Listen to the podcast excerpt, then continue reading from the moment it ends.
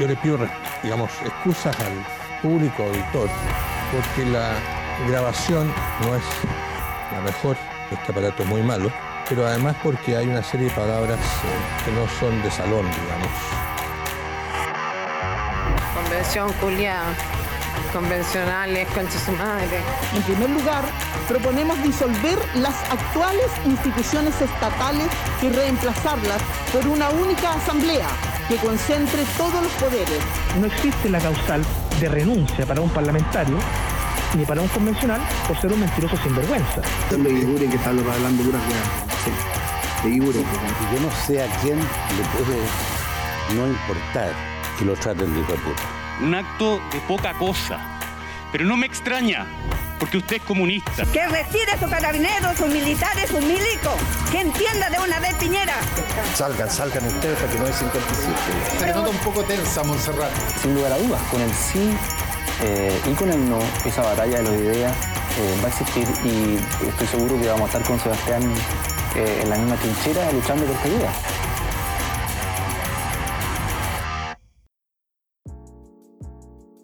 Bienvenidos a Stakeholders, un podcast de política, políticas públicas y comunicación estratégica.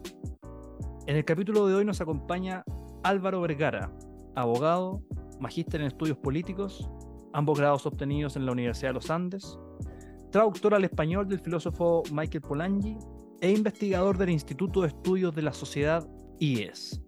Álvaro, bienvenido a Stakeholders. Gracias por la invitación a ti, Sebastián. Un gusto estar acá. He escuchado varios capítulos, así que muy feliz de asistir. Álvaro, antes de, comenzar con el tema que, motiva esta conversación, eh, no puedo dejar de preguntarte respecto de tu rol como traductor del filósofo Michael Polanyi. Cuéntanos un poco cómo llegaste a Polanyi y por qué te convertiste en traductor de, de sus obras. Sí, mira, yo llegué a Polanyi primero por Hayek, porque el análisis epistemológico que hace Polanyi es muy importante para después la, teoría que elaboran los, los austriacos sobre el conocimiento de la sociedad, que está disperso y que es imposible, y en el fondo la crítica que le hacen a la imposibilidad del cálculo socialista. Eh, de hecho, eh, Polanyi es uno de los pensadores más importantes del pensamiento liberal. Fue miembro de la Montpellerin, estuvo en el coloquio Lippmann, y aún así eh, siento que siempre se ha dejado como en un segundo plano. Eh, por ejemplo, si tú hablas, Polanyi no es muy conocido, eh, más allá como en círculos que son más, más especializados en filosofía. Pero Polanyi es un autor de primera categoría que hizo, hizo desarrollo muy importante en filosofía de la ciencia, en filosofía de la metodología, en análisis epistemológico y en economía política. entonces yo empecé a buscar Primero, un amigo, eh, Manfred Benson, que es profesor de la Universidad de los Andes, me dijo que sería muy buena idea traducir un libro, en el fondo, para mi carrera académica. Yo en un principio había pensado en traducir a Ferguson, porque hay una, hay una traducción de a Ferguson de, de ediciones Acal, pero que es muy mala, está llena de rata. Entonces lo dejé ahí en stand-by y después, durante un viaje a, la Universidad de Notre Dame, una pasantía, comentamos algo de esto con Daniel Masui, que es otro amigo, otro profesor de la Universidad de los Andes, que fui con él, y básicamente nos dimos cuenta de que la dimensión tácita, que es un libro muy importante, no, no había sido traducido al español.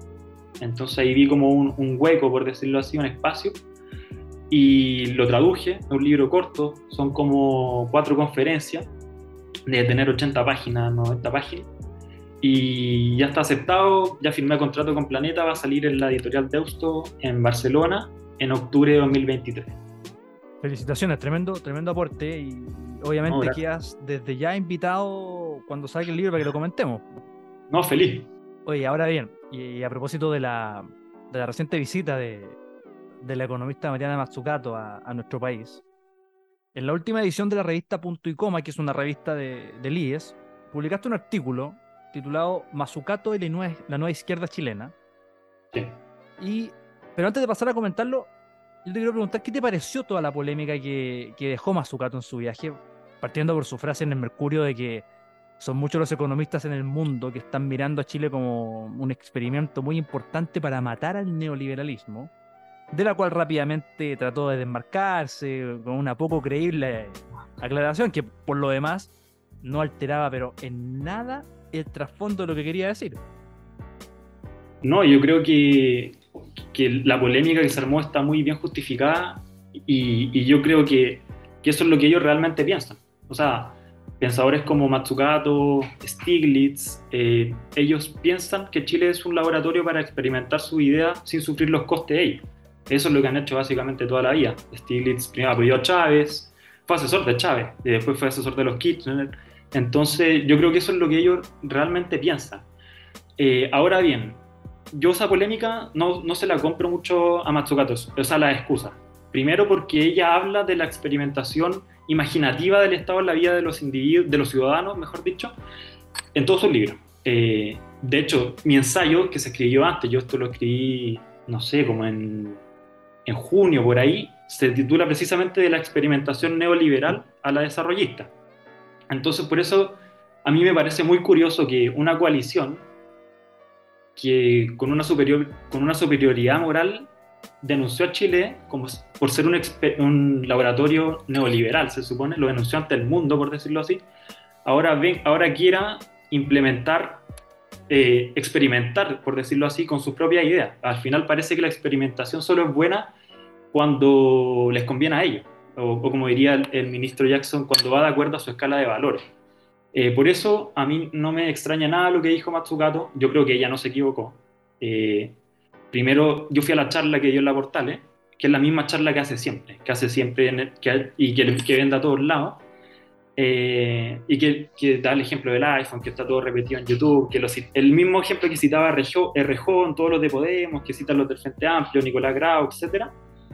Eh, y ella habló perfectamente español. Así que yo, yo dudo mucho que se haya equivocado.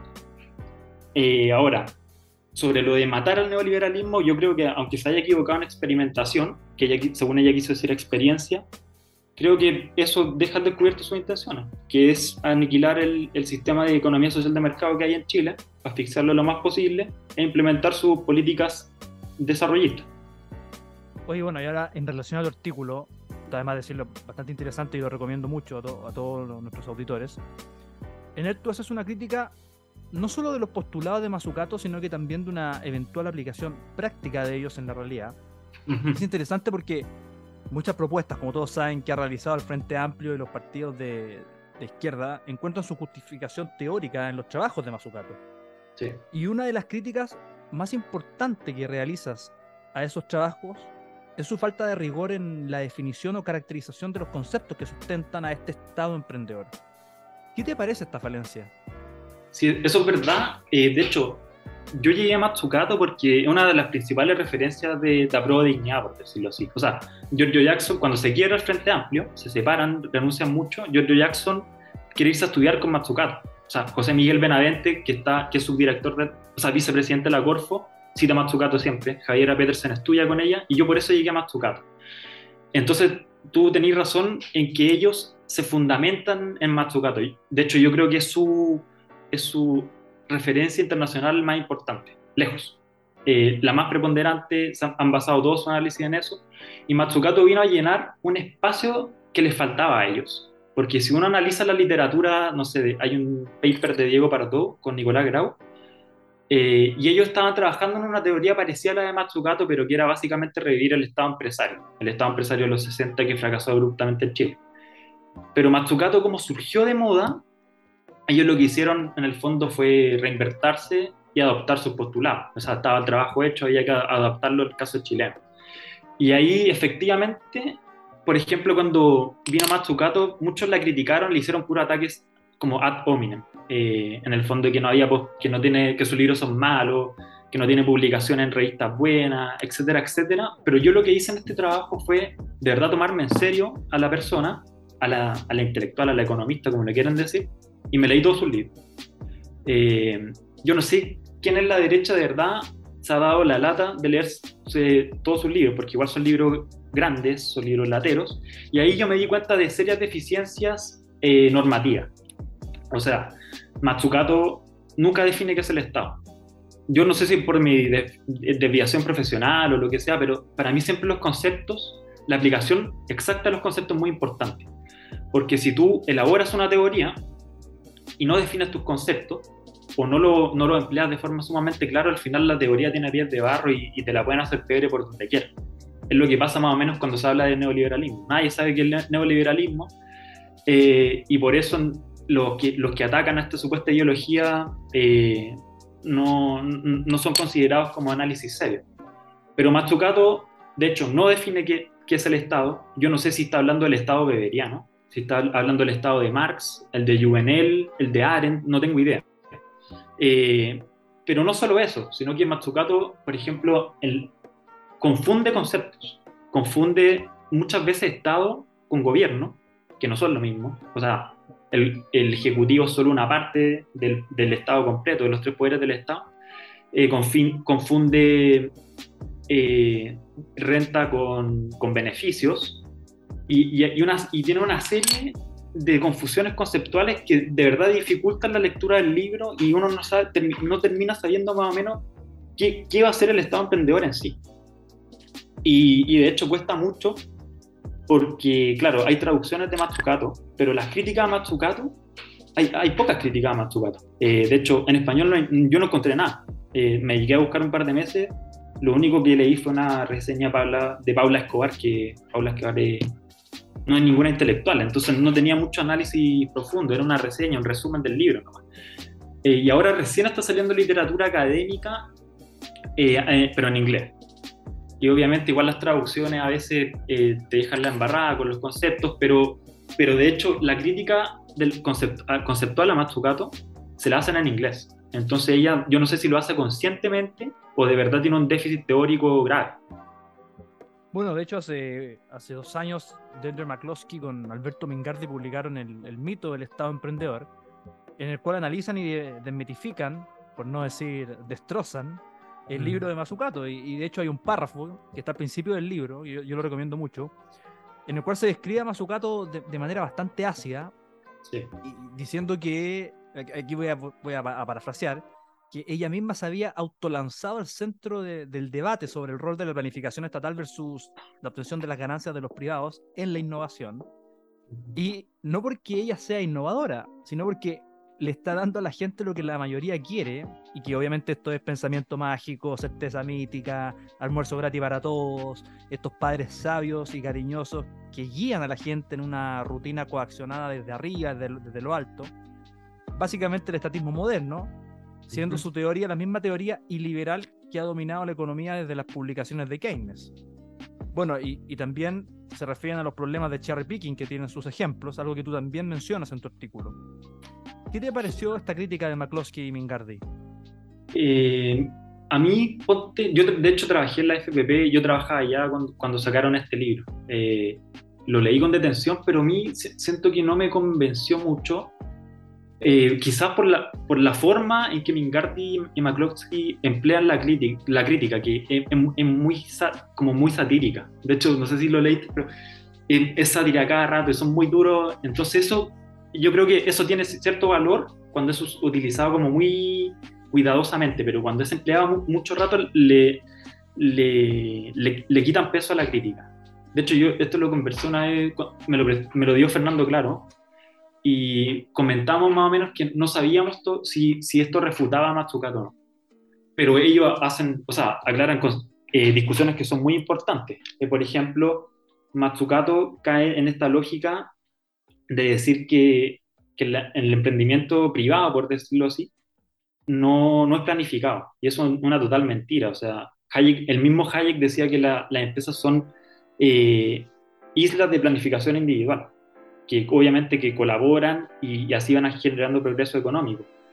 Eh, pero lo que, creo, lo que creo yo es que Matsukato, como dices tú, intenta buscar un resurgimiento de la teoría del Estado empresario adaptado a nuestros tiempos modernos. En el fondo yo, de hecho, le quería poner el ensayo como el, el Leviatán Millennial, que eso es lo que es en el fondo, o sea, es volver al predominio de lo estatal por sobre lo público y eso, y algo que, eso implica algo de lo que no se hacen cargo los seguidores de Matsukato, que es que conlleva una, un implícito que es, eh, por decirlo así, antidemocrático. ¿Por qué? Porque cuando el Estado planifica, establece el gobierno las prioridades, las prioridades. Es decir, no lo establecen los mismos ciudadanos. No hay mecanismos para decir eh, dónde quieren invertir los ciudadanos y tampoco sería bueno porque muchas veces se requiere un conocimiento técnico especial. Eh, eh, no sé, no todos somos expertos en política monetaria, en desarrollo energético, etcétera, etcétera. Entonces lo que ocurre con el Estado emprendedor es que ellos, el, es el mismo gobierno quien establece cuál es la escala de valores para invertir. Obviamente invierte con impuestos, con, con, con plata de todo. Y este es, es, el, de hecho, esta es la, gran debilidad que Matsugato presenta como su gran fortaleza, que es que el Estado va a invertir en áreas donde nunca lo van a hacer los privados. Y es por motivo obvio, o sea, por motivos de incentivo. Hay una gran cantidad de literatura del public choice. El mismo Mises decía, eh, no es lo mismo perder tu, tu, propio dinero del bolsillo a que otra persona lo pierda, o sea, que pierda el tuyo. Eh, es algo obvio de incentivo. O sea, cuando el Estado, empresa, eh, el Estado emprendedor fracasa, al final las personas que trabajan ahí en, en, en, la burocracia, por decirlo así, no van a perder su sueldo, ellos les van a pagar igual lo que se van a perder son los fondos públicos que van a sacar de las rentas generales de la nación. Ese es el gran problema. Y muchas veces, cuando tú no tienes los incentivos, eh, se tienden a despilfarrar los recursos. Entonces, esa, es una de mis grandes críticas a Matsukato, eh, que es que la teoría del Estado emprendedor sería muy diferente, el Estado no sería tan, no arriesgaría tanto si es que las personas que toman las decisiones sufrieran también los efectos en caso de que, va, de que el experimento resulte en un fracaso. Sí, de hecho a mí eh, es algo que me, me, pareció lo más importante en el, contexto de esta sempiterna discusión sobre el rol del Estado en la economía, que es el tema de la justicia. Y ahí tú, tú señalas que la propuesta de Mazzucato no solo es inconveniente por el, por el problema de expectativas que tiene, sino que por, por esta misma injusticia en la toma de decisiones que genera que estás comentando, y de hecho, para ejemplificarlo mejor, tú ocupas una anécdota que es de Raymond Aron. Refería a, que durante la Guerra Fría los dirigentes de la dictadura soviética estaban más preocupados de producir acero que de producir comida para la población. Y es allí donde radica el problema de la justicia, en el sentido de que es este grupo de personas, en este caso los burócratas del gobierno de turno, quienes están mandatados a hacerlo, pero sin ningún tipo de responsabilidad ante los desastres que se pueden y que evidentemente se producirán y se han producido a lo largo de la historia. Y basta recordar, por ejemplo, el acuerdo de Codelco con la China Mint Metals, donde se comprometió una venta futuro de cobre por varios años a un precio muy por debajo de lo que luego llegó a estar, lo que significó de hecho una pérdida de casi 10 mil millones de dólares. Y cuando se hizo una comisión investigadora, yo me acuerdo porque yo trabajaba en el Congreso en esa época, en la Cámara de Diputados, el ex ministro de Hacienda, Nicolás Izaguirre, dijo que nunca supo este acuerdo porque a lo mejor estaba cazando moscas, con un, con un desparpajo de una desidia. Y es evidente que ese atrevimiento del que habla Mazucato por parte del Estado y de sus burócratas no es ningún atrevimiento, ya que a diferencia de las empresas privadas no arriesgan ni su capital ni sanción alguna en el caso de fallar. Entonces, ¿cómo ves ese tema hoy con un gobierno que, a pesar de ser minoría en ambas cámaras, a pesar del contundente resultado del plebiscito de salida, quiere insistir con reformas que claramente afectarán no solamente al erario nacional, sino que también a todos los chilenos. Sí, o sea, es verdad, yo, yo partí e, ese, ese, esa sección, por decirlo así, con esa cita de, con esa anécdota de Aarón, que lo hice en, el, en un libro que se llama El Observador Comprometido. Pero yo con eso no quiero decir que Matsukato obviamente intente aplicar, no sé, los planes quinquenales de la Unión Soviética ni nada, pero más o menos eh, te permite ver qué hay detrás de, esta actitud antideliberativa del, del Estado emprendedor. Eh, sí, mira, a mí lo que me pasa cuando leo a Matsukato es que ella reflexiona, hace todo su análisis en base a Estados Unidos, que obviamente uno de los países más ricos del mundo, Chile no puede competir contra Estados Unidos y, de hecho, ella solo utiliza ejemplos que, son, que le sirven a su teoría, que son positivos para su teoría. Eh, habla siempre de las fallas del mercado, pero no habla de las fallas del Estado. Obviamente, como los dos son artificios humanos, los dos tienen fallas, ¿sí? eso es lógico. Eh, nunca, solo da casos positivos y nunca da casos negativos eh, en que haya fallado su teoría del Estado emprendedor. De hecho, la pregunta por los costos no existe en ninguno de sus libros. Y en su, último libro, Misión de Economía, ella afina esta teoría del Estado emprendedor y establece lo que se llaman las misiones, que sería algo parecido a, lo que me contáis tú con este, con este proyecto. Eh, y en las misiones, Matsukato pone el ejemplo de la NASA, del viaje a la luna del hombre. Y el, el, punto de poner esos ejemplos como estrambóticos es que obviamente no están puestos en su contexto. O sea, nadie le preguntó a los ciudadanos americanos si preferían que el hombre llegara a la luna, invertir toda esa gran cantidad de, recursos en, las misiones que fallaron muchas veces hasta que lo lograron, que fue una millonada de plata, o si quizás preferían destinar esos dineros, no sé, a salud o educación. Eh, entonces, claro, Matsukato se toma en este, en este caso positivo, pero tampoco se hace la pregunta por los costos de, no sé, por los costos de oportunidad que, que, que generan estas misiones. Ahora, quizás, quizás, su teoría de las misiones pueda funcionar eh, en ciertos casos, con ciertas proporciones, eh, pero sí puede generar también al mismo tiempo diversos problemas. Por ejemplo, el presidente Piñera, con su agenda de descarbonificación al, al 2050, con eso están empleando una misión, eh, que puede ser positiva, obviamente. El punto es que las misiones requieren una cantidad de recursos tal y son proyectos a largo plazo. Entonces muchas veces eh, puede llevar al, despilfar, al, despilfarro de recursos o simplemente a un fracaso. Eh, no sé, ponte en el, caso, en el mismo caso de Piñera, de descarbonificar. Yo en eso estoy totalmente de acuerdo. Pero aparte para cumplir eso necesitáis colaboración pública-privada que sea equilibrada, etcétera, si no es imposible. Pero ¿qué pasa, por ejemplo, si la sequía en Chile se agrava y hay un parón eléctrico? Eh, obviamente esa gente queda toda en suspenso. Eh, en el fondo lo que voy es que el, como el Matsukato intenta aplicar su teoría de ejemplos estrambóticos de países desarrollados y, y luego llegan estos estas personas que la adoptan como gurú uh, y, la intentan aplicar en países subdesarrollados como Chile, con estancamiento, con un cambio, con, con, un casi cambio de constitución que paralizó la economía, con un estallido social que, que básicamente hizo fuga de capitales tremenda, eh, con un Estado que no funciona eficientemente, que está en los rankings, de hecho está en los, en los puestos, está en los más abajo de, eficiencia de gasto público. Entonces, creo que yo que si quisiéramos avanzar hacia un Estado emprendedor, primero hay que reformar el Estado. o sea, hay, hay, que partir por eso. Oye Álvaro, finalmente no, no puedo dejar de preguntarte, ¿cómo viste el proceso constituyente y qué te pareció la propuesta de constitución que presentó la convención y que fue rechazada en el plebiscito de salida? Y en especial aquellos artículos que precisamente posibilitaban un Estado emprendedor. No, yo me alegré mucho porque se rechazara el, el texto constitucional. De hecho, acá en el IES estuvimos trabajando con todo yo estuve escribiendo, fui a la radio, fui, estuve en la tele, viajé por Chile, eh, viajamos por, en alguna región a hacer charlas y yo desde el primer momento me di cuenta de que esta propuesta se iba a rechazar. O sea, no me cabía ninguna duda. La propuesta tenía fallos por, por todos lados. Eh, la, para empezar, la plurinacionalidad, el sistema político, eh, el, los sistemas de justicia eran un delirio. O sea, los incentivos para que el poder político, por decirlo así, controlar al poder judicial eran tremendos, porque quedó todo mal diseñado, con un sistema, con un Consejo de la Justicia que tenía poderes tremendos, que iba a controlar a los jueces.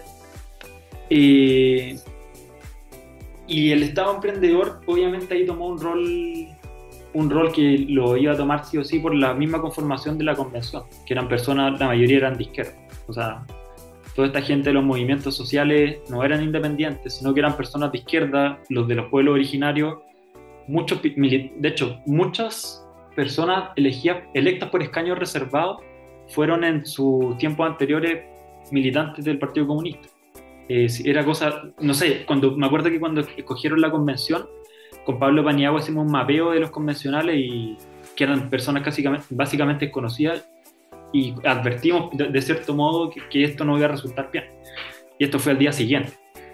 Eh, entonces yo me alegré mucho con que, se rechazara la, la, este esta propuesta de constitucional porque yo no, me cabía ninguna duda que iba a llevar a Chile al desastre. O nos llevaba a una especie de, de chavismo o nos iba a llevar a, al, de gobierno. Porque el sistema político quedó muy mal diseñado. Álvaro Vergara, abogado, magíster en estudios políticos, traductor al español del filósofo Michael Polanyi e investigador del Instituto de Estudios de la Sociedad. Gracias por habernos acompañado en Stakeholders. No, gracias a ti. Gracias por la invitación.